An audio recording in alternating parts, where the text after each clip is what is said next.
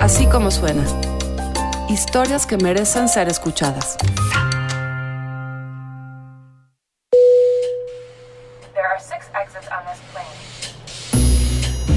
El nuevo aeropuerto internacional de la Ciudad de México se canceló. Procedimientos de seguridad de nuestro avión.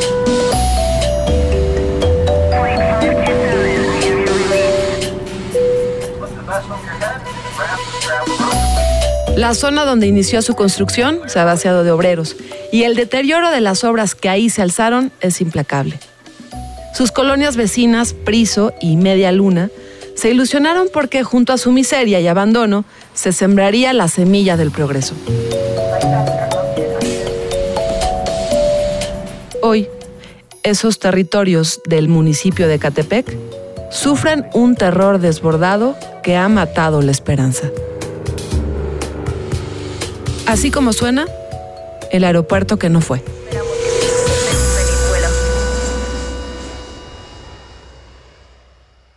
Mirada firme y uniforme militar, los agentes del Servicio de Protección Federal, aferrados a sus metralletas, se apuran a salirnos al paso cuando nos ven bajar del auto. No hay ningún problema si ustedes toman foto aquí, pero afuera.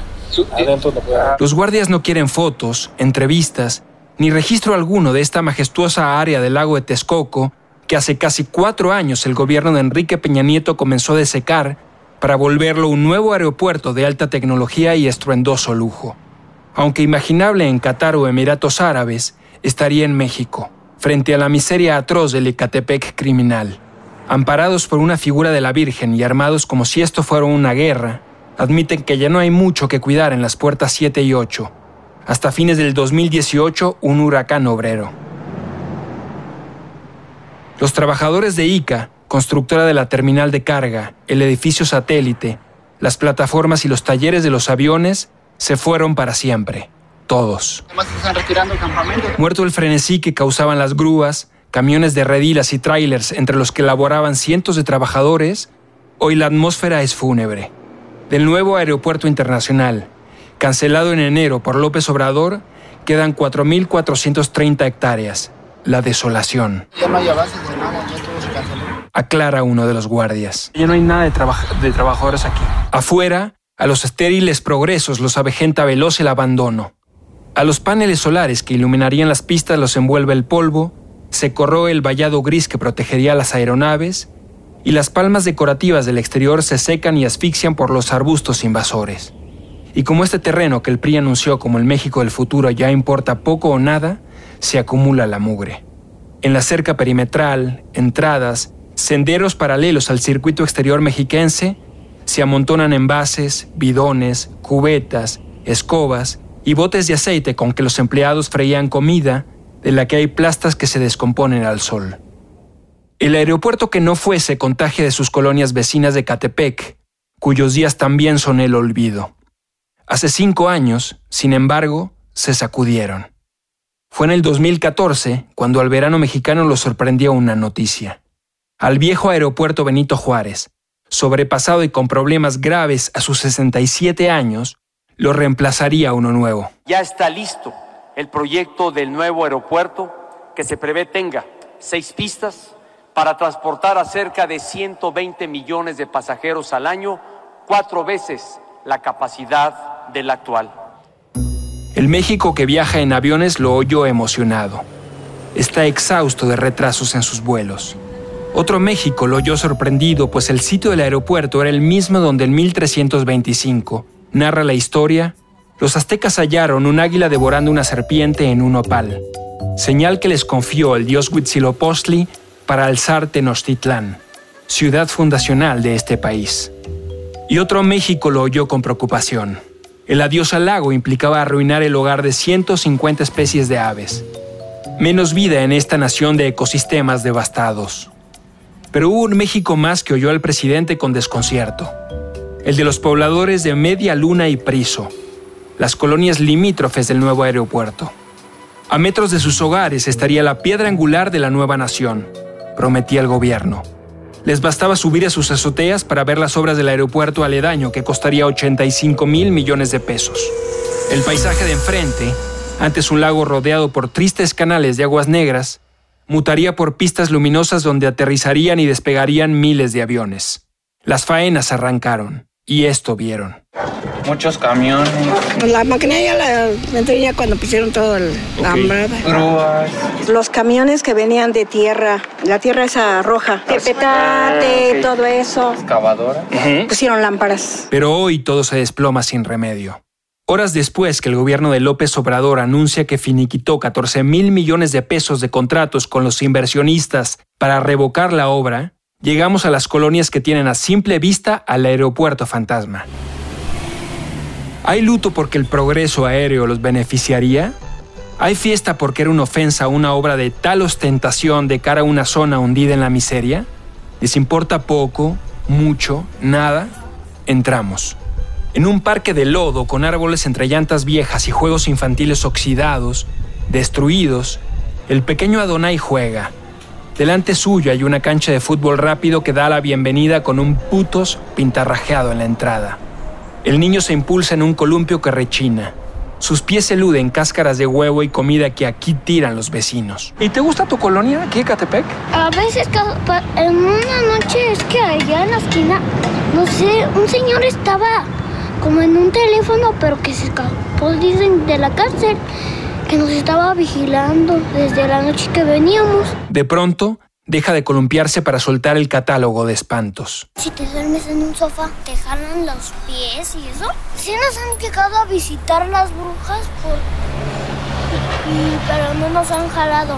Nos han dado coscorrones y eso. Hemos despertado y, bien, y viendo a un señor con cara derretida, pero con unas cadenotas así, alzándolas. Y luego cuando volteé a una ventana, ya, la volteé y volteé a la otra, a donde estaba y ya no estaba. Y una noche, Una muñecota hay por ahí en nuestra casa, ahí sí paradita. Que estaba como bien grande. Adonai hace un diagnóstico. Dios, Dios no nos ha cuidado y nos ha pasado cosas extrañas. Pero las cosas extrañas en las colonias Priso y Medialuna ni siquiera son las muñecas grandotas, las brujas que dan coscorrones o los señores con cara derretida. Y sí, como el niño de seis años dice, parece que Dios no los ha cuidado. A una cuadra de donde vuelve a columpiarse, en Segunda de Mangle, última calle antes del aeropuerto, los vecinos sufren episodios. Hace unos años, extraños. Hoy, habituales. Gente que viene, tiran los muertos, vienen, los tiran y los matan, bolsados allá. dice un padre de familia que pide llamarlo pícaro. Sobre el pavimento de los embolsados, el pícaro y los vecinos instalaron un nicho con la Virgen de Guadalupe, quizás su esperanza final. A la santa la rodea un mural con guerreros aztecas que pelean agitando sus penachos bajo un nopal, y tiras de papel picado que salpican de color esta calle gris de México, una fosa común a cielo abierto. ¿Tú lo llegaste a ver con tus ojos un cuerpo? Bueno, bueno, estaba, olvídate, mejor no describirlo ya. Hace siete años comenzaron a ver cadáveres de origen desconocido arrojados aquí desde la vía rápida que los divide del aeropuerto, el circuito exterior mexiquense. Ante la violencia cotidiana, los vecinos optan por cuidarse con ladridos de colmillos babeantes. Media luna y priso son imperio de perros. Pitbull, Rottweiler y furiosos animales sin raza vigilan las calles. A unos los encadenan por su instinto feroz, otros caminan libres. En Mercurio, Tritón, Tierra y otras calles, son un aviso para los intrusos que vuelven irrespirable este aire del oriente. Es un desmadre aquí. mucha delincuencia por acá, que están todos los rateros por acá. Entran a las casas a, robarse los coches, no se oye que están balazos. Anoche asaltaron a uno de mis nietos. Le pega y unos patrulleros, ¿eh? Lo quisieron subir a la patrulla, le quitaron su teléfono, sus tenis nuevos y le pegaron. Hasta los propios patrulleros son coludidos con la misma delincuencia. Hay gente que viene armada y tirando balazos. No tenemos una cámara para que se den cuenta de todas las personas que vienen inclusive a tirar basura, tiran hasta de llantas, hasta sillones, hasta, o sea, de todo. muertos. Hasta muertos. Preocupante porque usted nada más se encomienda en Dios, el comandante de aquí. Me dice, pero no pasa nada, señora. Sí pasa, porque él no está viviendo aquí. El que lo estamos viviendo somos nosotros. Y dicen las autoridades, las- la patrulla, los policías, el comandante, que no pasa nada, ¿cómo? Perdón, con perdón de la palabra, ¿cómo chingado no va a pasar nada? Desde los aguanes, Media Luna y Priso levantan con cumbias un ánimo que para algunos durante años fue fiesta, porque pensaron que el aeropuerto los salpicaría con chorritos de bonanza. El gobierno, por tener ese, iba a dar más ayuda para componer sus casitas de alrededor del aeropuerto, para que no se mirara tan... Para que no se mirara tan... Tan feo, de perdido pintadito por fuera, aunque por dentro, quién sabe. Pero la ilusión aquí escasea. Cuando gobierno y constructoras ya daban forma al aeropuerto, se avivó el resentimiento. No nos iban a beneficiar en nada, no. Eso del aeropuerto iba a ser para puro rico. Iba a ser muy perjudicial para nosotros del ruido de los aviones. En un lado están los ricos y en otro los pobres. Mucha discriminación. Es simple la ecuación que sacan. Desempleo o empleo miserable, más poco acceso a la educación, más un consumo intenso de crack, cocaína con bicarbonato, es igual a desesperación. Y robar, secuestrar, matar deja ganancias. Humberto, ingeniero con su negocio enfrente del aeropuerto, vive arreglando máquinas de inyección de plástico. ¿Cuánto puede ser un sueldo promedio de alguien de aquí de la colonia? Mil pesos a la semana. Para mantener una familia, tiene dos o tres hijos. No, no, lo hace. Es, lo que a veces no se entiende. Claro. ¿Y cómo vivirá? Al gobierno no le importa si ve cómo estamos. Ese gobierno de, de Catepec de hace mucho tiempo eh, esta colonia es la más abandonada. Los escenarios del abandono frente al aeropuerto que no fue son grafitis que insultan, casas de tabique donde no alcanzó para color y sobre todo tiraderos. En cada calle, cada esquina, con todos los desperdicios caseros imaginables que con la lluvia y sol esparcen vaos putrefactos.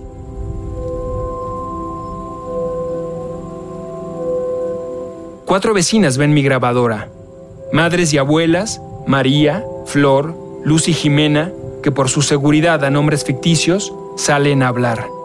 ¿Que estoy haciendo un reportaje? Entonces que se sepa qué se han vuelto Media Luna y Priso. Hace unos siete años, cuando aún no salía el sol, inició esta historia en casa de Flor, abuela que vive con un nieto a quien llama hijo. Pasó una camioneta y mi hijo se iba a trabajar temprano. Él se iba a las 4 de la mañana. Cuando pasó la camioneta, tiene unas voces al diule. Y él les gritó, con perdón de usted, ay, a tirar a su chingada madre. No aquí, les dijo. Él me dijo, era un enanito, mamá, dice. Y el que venía arriba era un, como un ranchero y un sombrerote, dice. Yo lo vi, mamá, yo lo vi, hasta le dije y le menté la madre, pero no recogió su basura. Esos son cuerpos. Ay, cállate, le dije, le digas, ven, ven. Estaban las manos de los difuntos así, pero disecadas, ¿eh? Ya este, como que ya tú entras, disecadas. Entonces me dice, asómate. Ay, no, asómate, dice. En una bolsita estaban los ojos. En otra bolsita estaban las lenguas. Y pedazos así como si, hágate cuenta que un puerco, así, pedazos. La carne estaba fresca, fresca. Nada que ver con las manos, nada que ver. La calle de Flor, segunda de Mangle, la más cercana al aeropuerto, desde ese día fue la elegida. Angosta, desierta, descuidada, era un buen sepulcro. Su amiga Jimena entra a la charla. Nos va a relatar para qué ha servido la bomba hidráulica del barrio ahí metieron a una persona, ya estaba toda, ya tiene tiempo, estaba ya, ya sin piel, o sea, por lo mismo del agua que estuvo mucho tiempo, que la gente no nos dábamos cuenta, sino que ya, ay, olía feo, entonces que se dieron cuenta que estaba ahí una persona ya mm, en mal estado, ya se puede decir. ¿Sabían quién era? Flor retoma la palabra. El cristal tras el que duerme su nieto tiene más que contar. Cayó otro bulto. No, abuelita, no salga, no salga. Eso no son perros, le digo, ¿cómo no? No, mamá. Esos son cuerpos. Se juntaba la gente, le decía a mi nieto, saca una sábana, hijo, y pónsela, porque pues, está mal, ¿no? Para los, niños pasaban de la escuela. ¿En cuánto tiempo estuvo el cadáver ahí? Pues duraría desde la mañana hasta como a las 4. A un bebé también aquí atrás chiquito ahí lo y eso se dieron cuenta por los perros que sacaron la bolsa. Hasta fetos venían a dejar, o sea, aquí se presta en la orilla para hacer muchísimas cosas. Aunque no se trate de cadáveres, aquí el día a día de los vivos no es más liviano desde la 4T, dice Luz, su amiga de la colonia. La comunidad de los ancianitos era una ayuda Ya la quitaron, la- esa ayuda de, la, de los este, comedores comunitarios ya lo quitaron. Si va, una persona va a trabajar, ya también quitaron las, este, las guarderías. Si vamos para, para ser mejor, vamos mal en peor. Aquí nos tienen olvidados, ¿eh? Tres veces, las arterias obstruidas de luz la acercaron a la muerte. Hoy sostiene la vida con la atención semanal de la Unidad de Medicina Familiar 77. Hasta hace poco, ahí le daban carbedidol para que su corazón volviera a bombear sangre al cuerpo. Pero ya no se lo dan. Seguro social, yo tuve tres infartos, aparte que soy diabética. Eh, no me dan el medicamento prin- principal porque no están arregladas las máquinas de cardio- del, del cardiólogo. Cerca de donde las vecinas hablan, un gran cartel inútil dice puerta número 8 para avisar a los pasajeros que nunca vendrán que esta es la entrada principal del aeropuerto. Una caseta de vigilancia ya ha sido abandonada. Los ajados muros turquesa sostienen estantes sin nada. En el piso, una silla rota, una linterna vieja, una cinta canela y una cortina de flores violetas que cubre una ventanita que relata que esto fue una oficina policial por una estampa que indica Cuerpos de Seguridad Auxiliar. Esa agrupación y las policías municipal y estatal, los agentes del Servicio de Protección Federal y hasta de la Fiscalía General de la República, transitan con armas, cortas y largas, en el aeropuerto. Y en las calles de este Ecatepec, que en 2018, con 112 asesinatos, ocupó el primer lugar en feminicidios del país. Una asesinada más apareció en Casa de Flor. Retoma la historia con los muertos 3 y 4 de su propia calle. Aventaron o- o dos, dos cobijas. La bolsa se recorre. Y era una señora. Le digo porque se le veía su tira del brasier. ¿sí? Entonces me dice mi hijo, mi nieto, ay, dice, ese, ¿qué? ¿quién sabe que tiró? Ay, hijo, ya no te metas en problemas. No, abuelita, es que aquí vienen, ¿por qué aquí? Ya les gustó. ¿Quién sabe? Le dije yo, ¿no? Ya vinieron las policías, nada más las rodearon y fue todo. Me piden una sábana, a mí me pidieron una sábana, le digo, "Ay, saca una sábana, hijo, se van a acabar mis sábanas, le digo. Pasado eso, que se iba con un mes, otra vez tiraron dos cobijas, cobertores, pero en cuadro, así. Como un tamal, pero en cuadro. ¿Sí? Entonces mi nieto iba a salir, porque le digo, también él se iba temprano a trabajar. Y salió y me dice, ay, abuelita. Le digo, ¿qué, hijo? Ya otra vez le tiraron muertos. Ay, no, le digo, ¿cómo crees? Sí, abuelita, dice, ahí están. Ahí serán muertos. ¿Cómo se dieron cuenta? Cuando las levantaron, te, te- se cayó una mano. Alerta vecinal, cámaras de video, advierten placas en la vía pública. Y en esquinas, fachadas, negocios, se multiplican lonas que buscan meter miedo a quienes meten miedo.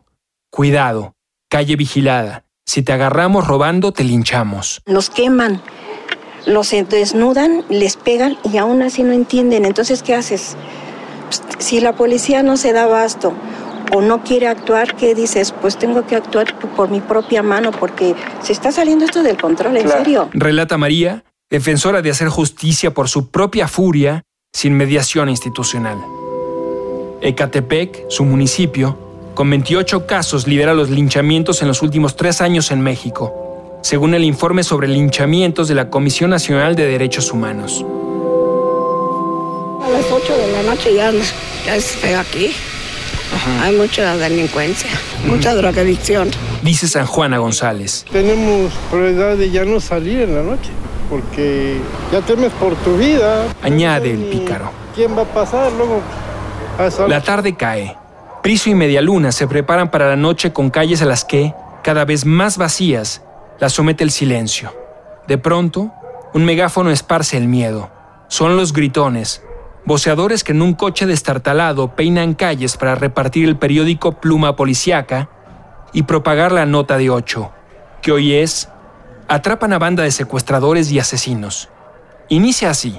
Ocho detenidos, entre ellos cuatro menores de edad, fueron capturados por cometer asaltos, asesinatos y violaciones en el municipio de Catepec, donde tenían su principal centro de operaciones en las colonias de... y arranca la lista de 28 colonias. Ahí está Media Luna. Javier López, el hombre que desde el asiento trasero saca la cabeza para entregar a los vecinos los ejemplares verdiblancos de 10 pesos, me muestra la publicación que distribuye desde hace 20 años y me señala una nota. La banda de Todos estos, mira, eran según de aquí de la colonia. ¿Qué le han tocado ver por aquí, por, este, por esta zona? Pues un poco de todo, ¿no? Robos, asesinatos, toda la orilla de lo que es el circuito mexiquense. Ahí qué pasa. Han tirado muchos cuerpos. El horror de Catepec también estremece las aulas. En una secundaria dejaron como cuatro cadáveres en una bolsa hechos pedazos. Cuenta San Juana. De 81 años sabe que la secundaria técnica 59 José Vasconcelos, refugio escolar para los adolescentes de la zona y que se alza a pasos de su casa, no se salva del pánico. Y como ella, Jimena, madre de familia, ve cómo al plantel los acuden escenas escalofriantes. Venían a tirar eh, muchachas descuartizadas, las violaban y hacían lo que quisieran de ellas. Venían de ma- matar de otros lados y las embolsaban y las giraban atrás de la secundaria. Pues no sé de dónde las traían, no sabemos. En la sala de Flor se oyeron ruegos de clemencia. Para acá está una secundaria, la técnica 59. Mis nietos, para entretenerme a mí, jugamos de que el dominó que el burro castigado. Ah, ya, vamos a dormir. No les dije yo, no, no, dormir. Cuando, ¿qué? Dice abuelita, le digo, ¿qué hijo? ¿Qué se te olvidó? Y él tiene una lámpara, pero lo usaba muy bien.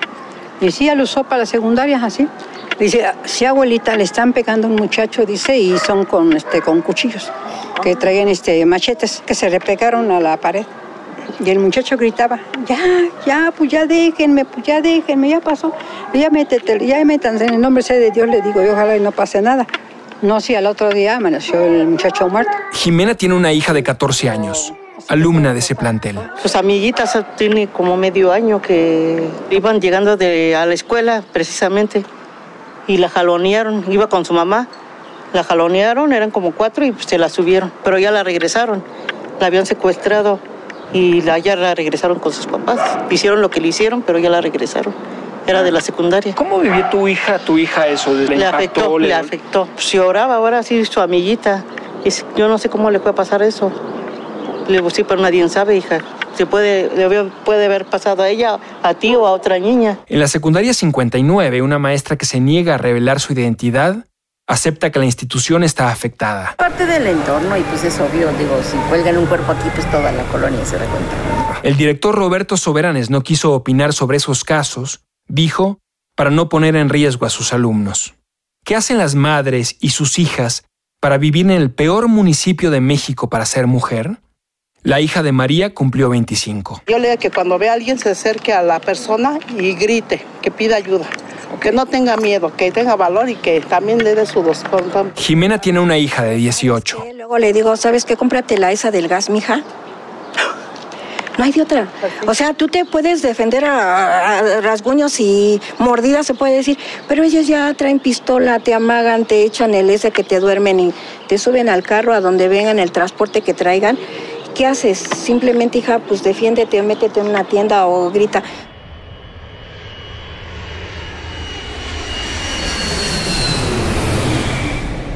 En el cielo de Catepec, arriba de toda esa sangre, del dolor de familias mutiladas, surcan el día entero aviones que van y vienen del viejo aeropuerto. Si los pasajeros del mundo bajan la mirada, ven a media luna y priso, y a sus habitantes, que a su vez alzan los ojos. ¿Qué piensa cuando ve un avión? Pregunto a San Juana. Que va a pasear a, ¿cómo se llama ese país donde visitan muy seguido? A Miami o Miami o cómo se dice. Ajá, pues sí, la gente pudiente es la que puede viajar. Ok. Pero uno de amolado, pues ¿cómo? José Oliveros, tortillero del barrio, en sus 53 años no se subió a un avión. Hay gente conocida que viaja en avión. Le digo, ¿qué se siente? Nada, dice. Nada más se siente cuando va recorriendo. Dice, ya, pero cuando ya está arriba no siento nada, dice.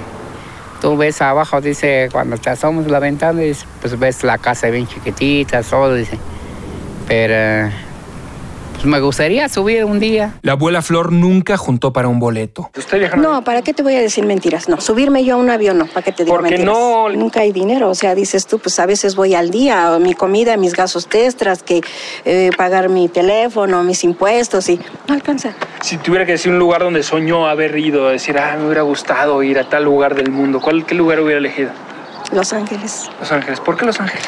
No sé, mejor porque está mi hermano allá y me platica que la de verdad él ya no se quiere regresar para acá, ¿eh? porque me dice aquí hay mucha pobreza, aquí hay muchas este, limitaciones, o sea, y, y, y sí, pues yo veo allá en sus casas, las casas son bonitas, o sea, viven diferentemente. Y entonces sueña. Que dijera a mi hermano, vente carnal, vente para acá, vamos a echarnos este, lo que no has comido aquí en México. Eso a lo mejor sería mejor un sueño así, ¿cómo se dice? Vagano, ¿no? Me acerco a Luz. ¿Y usted ha llegado a soñar un, un viaje en avión? Sí, la verdad sí, pero... ¿A dónde? ¿A dónde ha llegado? Si lugar de sus sueños, ¿a cuál? Nueva York, pero nunca ¿Qué- va a ser eso. Nunca vamos a salir de esta pobreza. Los aviones que sobrevuelan Media Luna y Priso ya no bajarán al aeropuerto de Junto, ni se unirán desde el aire al paisaje de los peceros que van a Metro Musquis y hacen escala en Abarrotes Poncho, Cremería Cintia, Pollería La Yemita de Oro, Miscelánea La Gucra. Para el mecánico Humberto no estar arriba nunca, jamás volar, es una condena. Sus hijos de 32, 20 y 17 años están en Santa Ana, California. Él no tiene visa. Al día lo sobrelleva. Cuando cae el sol, los extraña más. ¿Cómo es para un papá tener a sus hijos tan lejos? ¿Duele un poquito Es el alma triste, es todos los triste. días? Ok, ahorita vengo y me entretengo y órale. Pero ya en la noche te vas solo y sí es triste. ¿Cómo te imaginas este lugar en 20 años? Pues como vamos, sí es más delincuencia. Así que está duro vivir sin esperanza, ¿no? Sí, exactamente. Ok. ¿Qué te motiva para decir voy a seguir adelante, voy a seguir chambeando? Por uno mismo, uno mismo. Si no te quieres tú, nadie te va a querer. Claro. A ti mismo.